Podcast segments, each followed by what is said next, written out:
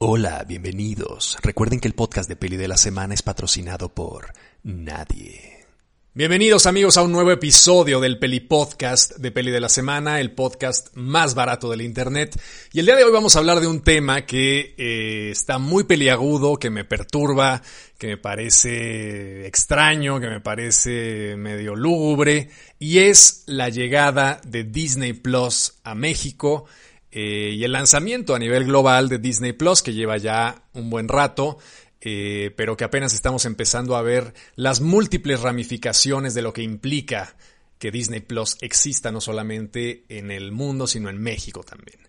Y eh, bueno, básicamente lo que ha ocurrido durante estos meses, o por qué quiero más bien hablar de esto, porque he notado un incremento muy salvaje que seguramente ustedes también habrán notado en estos días de Navidad, previos a Navidad, eh, ya de vacaciones, de la publicidad de Disney Plus, al menos en México, al menos en mi Facebook, al menos en mis redes sociales, en las que ya no puedo darle swipe up a ninguna cosa sin que me aparezca un chingado anuncio de Disney Plus. Además son anuncios rarísimos. El otro día en mi Facebook me salió un anuncio de un tipo un, este, un chico joven, salió una foto, era una foto de un tipo promocionando Disney Plus. Pero de entrada no lo percibías porque era como una especie de Facebook post.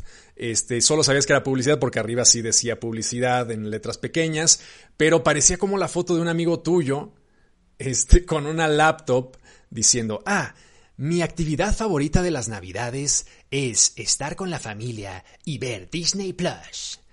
Y decía yo, ¿esto qué pedo? ¿Qué es? Porque no parecía como una producción de publicidad, era como una, como una cosa que estaba disfrazada de un post de un amigo que no habías visto hace siglos.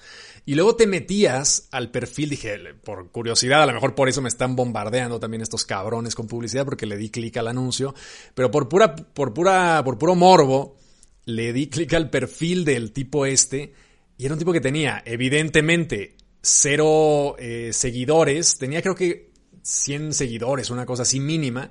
Y claro, su post tenía ya como medio millón de likes, ¿no? Y comentarios diciendo, sí, a huevo, Disney Plus, chingón, hay que contratarlo, ya no sé qué. Y a partir de entonces empecé como a reflexionar al respecto y me empecé a meter en un rollo, em, pues, como de tristeza al ver el auténtico mastodonte grotesco en el que se ha convertido una, pues la empresa fundamental del entretenimiento infantil en el mundo, porque finalmente Disney este, está fundamentando, digamos, su pegue en cuestiones de streaming con el catálogo infantil que está manejando. Desaparecieron absolutamente todas las películas eh, producidas por Disney en las, eh, en las aplicaciones de Netflix, en las aplicaciones de Amazon, quitaron absolutamente todo. Eh, no puedes, esto también me parece muy jodido, pero no puedes ya comprar las películas. O sea, las quitaron también de el catálogo de iTunes, por ejemplo. Entonces, si yo quiero comprar, no, no rentar ni, ni, eh, ni, verla en streaming ni nada, sino comprar la película de, yo qué sé, de Blancanieves o de La Sirenita o de Frozen, no puedo. O sea, ya no puede uno comprar digitalmente una película de Disney porque todo el catálogo está contenido en Disney Plus y evidentemente lo que quieren estos cabrones es que tú les compres la suscripción. Porque si algo también nos ha revelado el siglo XXI es que el modelo de negocios más redituable no es el de la compra sencilla, es el de la suscripción. Entonces tú te suscribes, estás ahí atorado, este, una vez que ya diste tu tarjeta, te da mucha hueva a veces cancelar la suscripción y sigue y sigue y sigue a pesar de que no lo uses. Entonces, el negocio, del, el modelo, digamos, de suscripción ha probado ser muy exitoso para Netflix, para todas las cosas de streaming y para N actividades laterales, este, como los Patreons y como este tipo de cosas. En fin. Ahora, ¿qué sucede con, con, con Disney Plus? Para que se den una idea, eh, cuando salió en 2019, Disney Plus prometió en Wall Street, porque era una, bueno, es una empresa subsidiaria de Disney, pero Disney Plus advirtió que iba a salir al mercado y que sus proyecciones, sus metas, era tener 90 millones de suscriptores para el año 2024. Tenían un umbral entre 60 y 90 millones de suscriptores. Venga. Entonces todo el mundo decía, bueno, pues está muy bien, es un muy buen inicio, esta es una buena meta, no suena descabellada, seguramente en cuatro años, este 2020 ya entrarán a tope y en cuatro años pues este, lograrán los 90 millones, a lo mejor un poquito menos, eh, las prospecciones andaban por ahí. Sin embargo, en 2020 vino la pandemia y en 2020, al día de hoy, Disney tiene casi 88 millones de suscripciones. 88. Ya cumplieron su meta para el 2024. Y claro, evidentemente ahora las proyecciones para el 2024 son 260 millones de suscripciones. ¿Por qué me parece esto jodido? ¿Por qué me parece esto perturbador? Estaría muy bien decir, bueno, eh, claro, es una empresa este, grande que tiene una rama de streaming que está funcionando, la gente quiere ver las películas antiguas del catálogo y ta ta ta, y bueno, pues este, funciona y los niños están este, queriendo presionar a sus padres para que les compren el Disney Plus y ya está. Sin embargo, me parece un poco perverso porque eh, durante los últimos años Disney ha... Eh, aplicado una serie de tácticas muy agresivas de compra para generar lo que parecería que puede empezar a convertirse en un monopolio de entretenimiento. ¿Por qué están mal los monopolios? Los monopolios, por definición, están siempre mal. Siempre, siempre están mal. Eh, ¿Por qué quiere ahorita el Tribunal de Estados Unidos? Han votado, creo que eh, de los 50 estados estadounidenses, creo que 48 ya votaron a favor de que se revise a Facebook, porque Facebook al tener WhatsApp, al tener Instagram y al tener Facebook, es considerado un monopolio de información.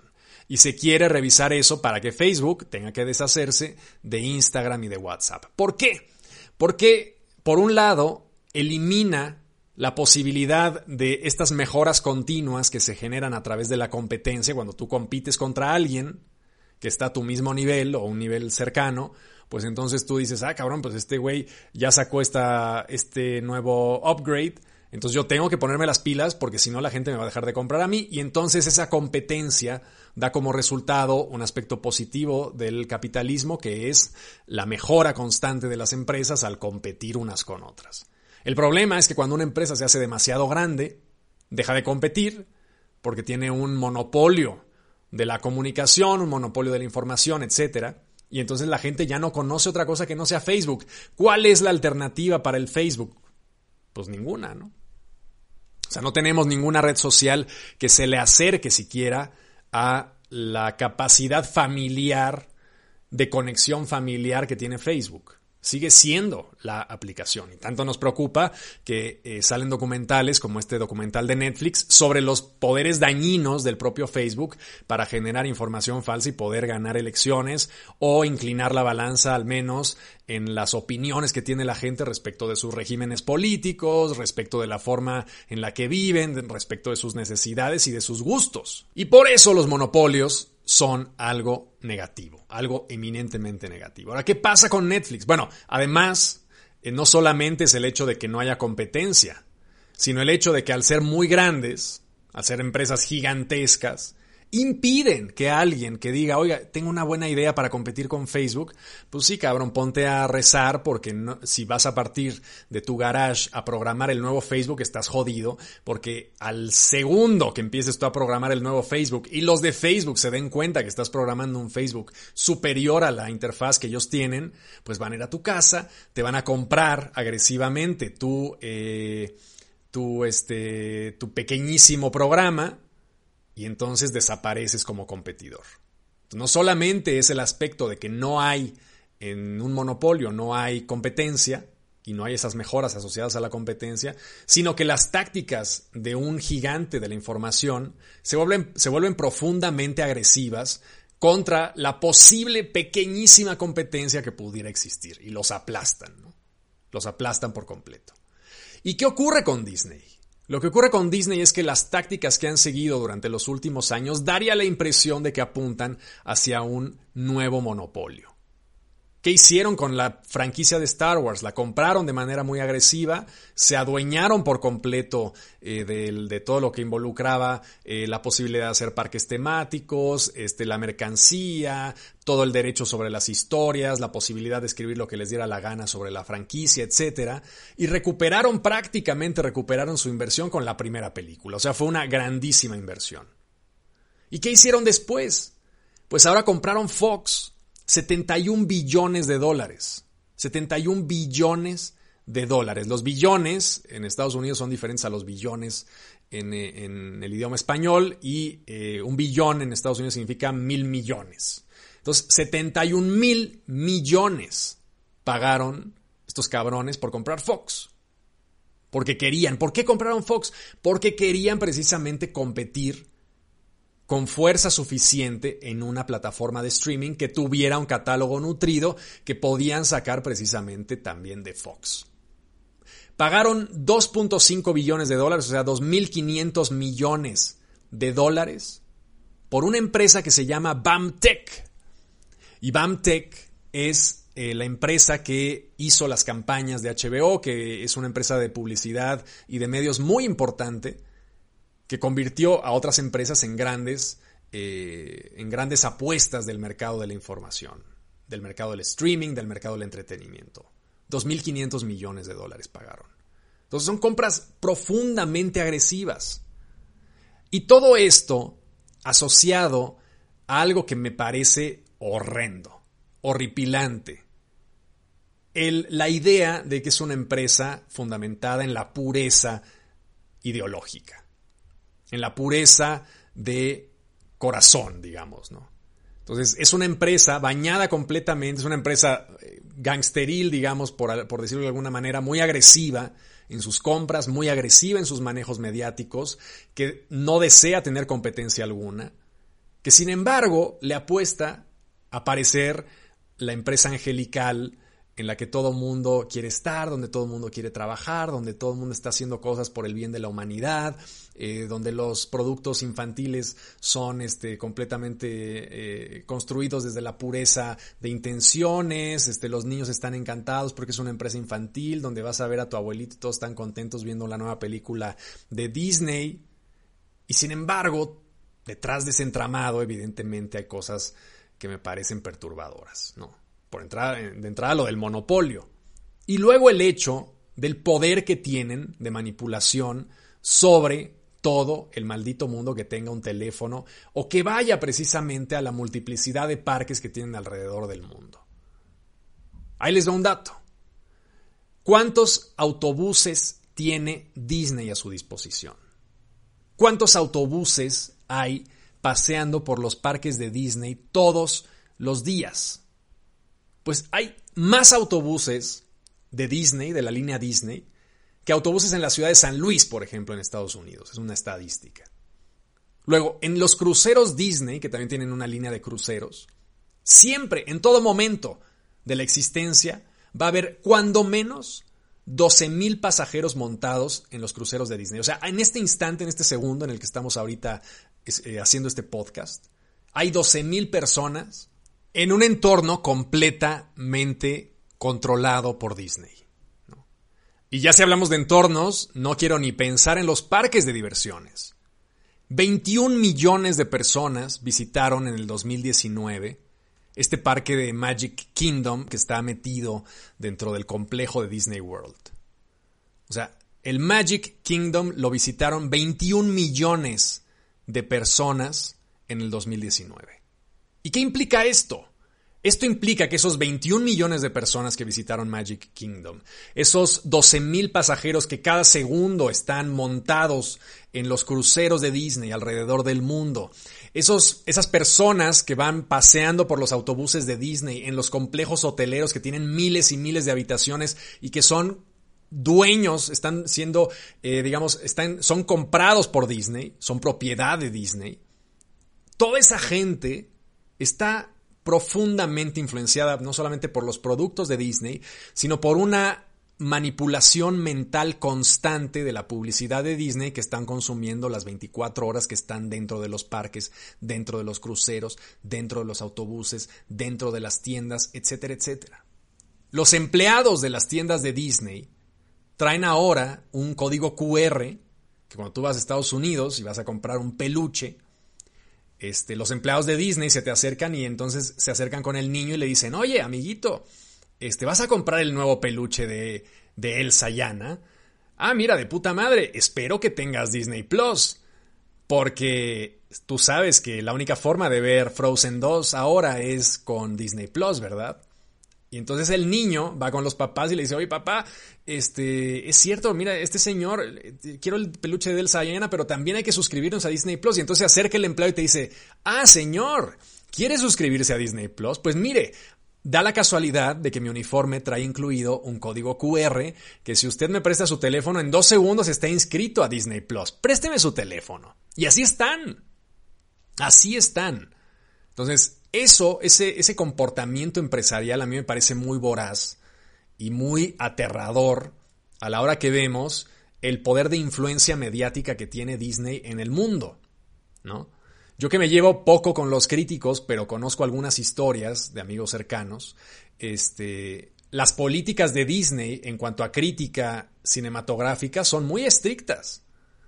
Y están todo el tiempo monitoreando lo que dicen ciertos críticos con cierta influencia de sus películas, de sus este, parques temáticos, de su eh, eh, business plan, de su filosofía como empresa, etcétera y han cancelado a varios críticos. Bueno, ¿qué significa cancelar? Pues que ya no te invito a las premiers. Ya, si quieres ir a ver las pinches películas de Disney, pues ve a verlas en como la gente normal, te compras tu boleto y chinga tu madre. Porque el otro día vimos que dijiste que Frozen 2 no estaba tan chingona y que no la fueran a ver. Ah, pues entonces ah, olvídate, cabrón. Queremos devoción total. Y de ahí surgen precisamente pues todos estos críticos que están todo el tiempo este, hablándote lo chingona que es Mandalorian, lo chingona que es este, Baby Yoda parte 3, este, la nueva película de los jazzistas Soul, este, lo bellísimo que es Pixar, las maravillas de tal, porque Disney gasta mucho dinero en publicidad y esa publicidad que te llega a tu casita, que te mandan el muñequito de Baby Yoda, que te mandan los lentes, que te mandan el no sé qué, es una forma muy sencilla y muy barata de comprar las conciencias de aquellos que escriben sobre cine y de aquellos que recomiendan cine. Y entonces generas una serie de hordas este, de, de comentócratas que están dispuestos a decir siempre sí y a decir, ay, oye, mira, qué padre, este, vamos, al screen, ah, vamos al screening de, de, Soul. Ah, huevo, sí, vamos a ver. Que no, que no hubo ahora porque lo pusieron en la plataforma Disney Plus. Pero ¿qué pasaría normalmente? Te llevan al, al cine y entonces te dicen, ven a ver, te invitamos a la premiere de Frozen 2. Sí, a huevo, vamos. Y luego te llevan, vas a Frozen 2, la ves y saliendo hay un coctelito y eh, dicen, oye, ¿qué tal estuvo buenísima, no? Este, de puta madre. Y ese proceso de lavado de cerebro es muy común no solamente ya hablando de, en términos de Disney, todas las productoras lo hacen, vamos, cuando tú vas a ver una premiere te tratan de consentir para que salgas y digas, no mames, estuvo buenísima la película. Pero las tácticas de Disney sí sé yo de buena fuente que son especialmente agresivas en ese, en ese entorno, ¿no? Y en todos los demás. Y entonces te habla de algo que yo no soporto en la puta vida, que haya alguien que este, se las dé de muy pío y de muy piadoso y la chingada, y a final de cuentas sea un auténtico hijo de la chingada, ¿no? Como todos, vamos, como todos somos auténticos hijos de la chingada, pero al menos hay que aceptarlo y decir, oye, yo, no, yo nunca voy a decir que soy este, un alma buena y pura.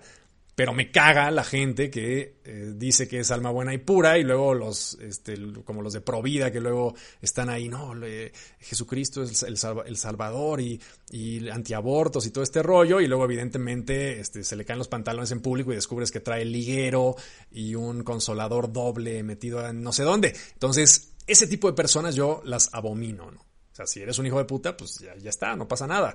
Pero, pero no te pongas esa pinche máscara de ultrapureza. Y eso sucede con Disney. Ese es precisamente el rollo con, Disney y con estas eh, este crecimiento masivo de una empresa que a mí me perturba mucho porque cada vez va adquiriendo nuevas cosas, adueñándose de, este, de empresas pequeñas o de empresas grandes con tácticas muy agresivas y con eso obteniendo una mayor influencia en el mundo moderno. Influencia política en el mundo moderno, influencia mental, influencia filosófica en el mundo moderno. Porque si alguien ve una película de Pixar en la que haya un subtexto determinado, eh, de amor, amistad, lo que sea, que digo, bueno, está bien, lo que sea, pero siempre puedes tú ir moldeando las mentes de los espectadores con ciertos subtextos que están debajo del el entramado mediático de una película. Si siguiera Trump en el poder, si siguiera Trump, si hubiera perdido Biden y Pixar saca una película este, hablando de la de Soul, por ejemplo, ¿qué le impedía a Pixar, por ejemplo, meter un villano que fuera un mini Trump o alguien muy parecido a Trump con los con los que no se llamara Trump evidentemente pero que fuera un villanito este todo teto y, naranja y con un, un, peluquín ahí y lo metes en la película y la gente se ríe huevo sí qué chingón eso es un acto político y es un acto político que hemos visto reflejado durante los últimos meses a saco en la campaña en la que los medios se volcaron en contra de, Trump, cosa que no me parece que esté mal, pero sí me parece que utilizan su poder de forma, eh, de forma muy parcial. Y el cine es un poder mediático muy fuerte. Si los Avengers de repente les pones un villano que a lo mejor en seis años te caga Biden y entonces pones un villano que es viejito y es demócrata y hace cosas que a lo mejor Biden va a hacer en unos años, pues entonces la gente antes de las elecciones se está acordando que Thanos tiene la cara de Biden. Y dicen, no, cabrón, no podemos votar por este güey, acuérdate de lo que le hizo al pinche Iron Man, ¿no? Y entonces todo puede cambiar. No es tan inocente el hecho de que una empresa de entretenimiento gane tanto poder. Y por eso me rehuso a comprar el puto Disney Plus, porque me parece que es ya peligrosamente grande esa pinche compañía. Y no quiero colaborar a que siga creciendo como ha seguido, como ha estado creciendo en los últimos años, ¿no? Entonces, bueno, y además, lo peor del asunto es que no solamente Disney, sino todas estas compañías constantemente te están generando la sensación de que requieres su producto porque si no, no vas a poder ser un humano funcional y feliz. ¿Cómo vas a existir si no has visto el último capítulo del Mandalorian? Cabrón, puedo vivir. Puedo ser un ser humano funcional, feliz, sin haber visto el último chingado capítulo del Mandalorian, sin saber si Baby Yoda hace esto o aquello, o si es adorable o no. Me alucinó y me aterró ver a tanta pinche gente con el Baby Yoda en las manos esta Navidad. Todos los niños, todos los niños de mi timeline, mis amigos, este, que tienen hijos y tal, comprando Baby Yodas a cascoporro, ¿no? A, todo lo que da. Baby Yoda por aquí. Ay, mira qué cagado Baby Yoda. Y la siguiente historia de Instagram. Mira mi, mi Baby Yoda. Cabrón, no les da como mal rollo. O sea, no, no hay, no, no se ven como desde fuera comprando exactamente lo mismo todos, como zombificados. O sea, vamos, no es que yo tampoco viva en una caverna y sea el oráculo de Delfos que no tiene contacto más que con el etéreo y el más allá y la sabiduría inmensa. También yo estoy profundamente manipulado por las empresas de streaming. Pero carajo, hay que darnos cuenta un poquito del efecto que eso tiene en nuestra realidad ¿no? y en nuestra cotidianidad. Y tratar dentro de lo que quepa, dentro de nuestras posibilidades, de al menos dar una pequeñísima batalla contra estos gigantes que están tratando de comernos a cada paso que dan. Restrinjámonos un poquito, o sea, me alucina que ya hayan cumplido las expectativas de cuatro años de, operación en menos de un año. Y que ahora estén buscando el triple de lo que habían propuesto en el 2019. 240, 260 millones de personas buscan ahora para el 2024. Y cuando llegue el 2024 a lo mejor son 500 millones los que lograron. No me sorprendería en lo más mínimo. Y eso me da miedo. Y me malviaja. Y espero que a ustedes también. Entonces, no digo que quemen su tele si ya compraron Disney Plus o que vayan a quemar los supermercados llenos de baby yodas. Pero joder, hay que tratar de vernos un poco desde fuera y ver lo que estas pinches compañías jodidas están tratando de hacer con nuestras vidas. En fin, este, si ya se suscribieron, pues ya chinga su madre, no me hagan caso. Pero si no se han suscrito, güeyes, guarden, son ciento y tantos pesos al mes, no es mucho, pero tampoco es poco. Y ya sumados, cuando 80 millones más dan esos ciento y tantos pesitos al mes, pues le está entrando un dinero bestial a una compañía que a mí me queda poco claro que sea tan prístina y tan clara como dicen ser. En fin, les mando un abrazo a todos. Nos vemos el siguiente domingo con otro episodio más del Peli Podcast de Peli de la Semana, el podcast más barato de la Internet. Este fue el podcast de Peli de la Semana, el podcast más barato de la Internet. Y recuerda, el podcast de Peli de la Semana es patrocinado por nadie.